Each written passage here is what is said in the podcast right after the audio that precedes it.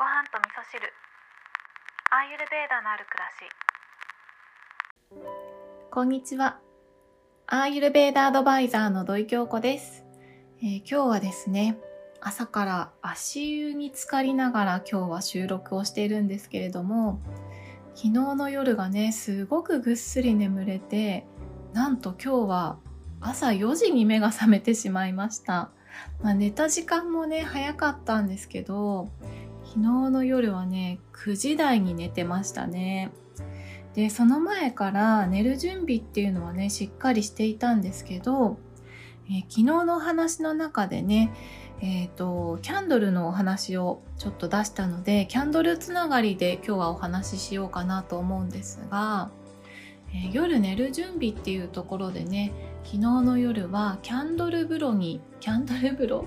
うん、お風呂に入る時にキャンドルの火をね一緒に持って入ったんですけどこれね結構やるんですけどこれがね本当に癒されるんですよね。私がキャンドル風呂を楽しむようになったのってもうかなり前からなんですよね。アーユルベーダとか全然知らなかった頃からキャンドルをお風呂に持ち込むっていうことはしていたんですけど改めてねそのリラックス感に昨日は浸っていたんですけどなんかねお風呂に入りながらポケーっとねキャンドルを見ていると不思議と思い出がねいろいろ蘇ってきたんですよね。それもね幸せな思い出ばっかりが蘇ってきたんですよね。子供の頃から順を追って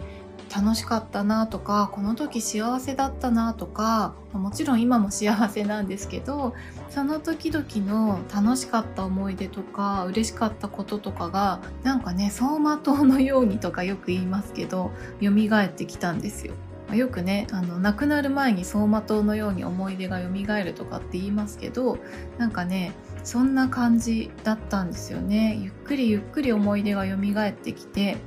でなんか不思議だなって思ったのが特別なことじゃなかったんですよね全部が全部例えばご飯食べてる時とかちょっとした日常の一コマっていうのが私にとってはとっても幸せなことなんだなっていうことがねすごく分かりました。ってことを考えているとやっぱりねこの日常っていうのをすごく大切に過ごすっていうのが5年後とか10年後とかにキャンドル風呂した時にね蘇ってくるんじゃないかなっていうふうに思って今だったらね例えばクリスマスの前なので、まあ、ちょっとねクリスマスっぽくお部屋を飾ってみるとか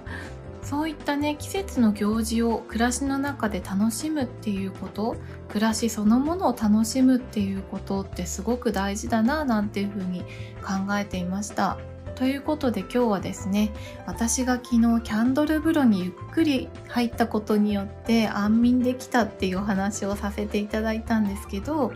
まあね、アーユルベーダ的なお話っていうのが今日は全然出てこなかったんですが今ねちょうど収録をしながら使ってる足湯っていうのは実はね足だけアビアンガをしてる最中なんですよね。でアビアンガっていうのはバータの時間にやるといいですよっていうふうに言われているのでちょうどね朝のちょっと過ぎちゃうかな6時なのでバータ寄りの時間にねできてるかななんて思います。でやり方はですね足にセサミオイルを塗ってから、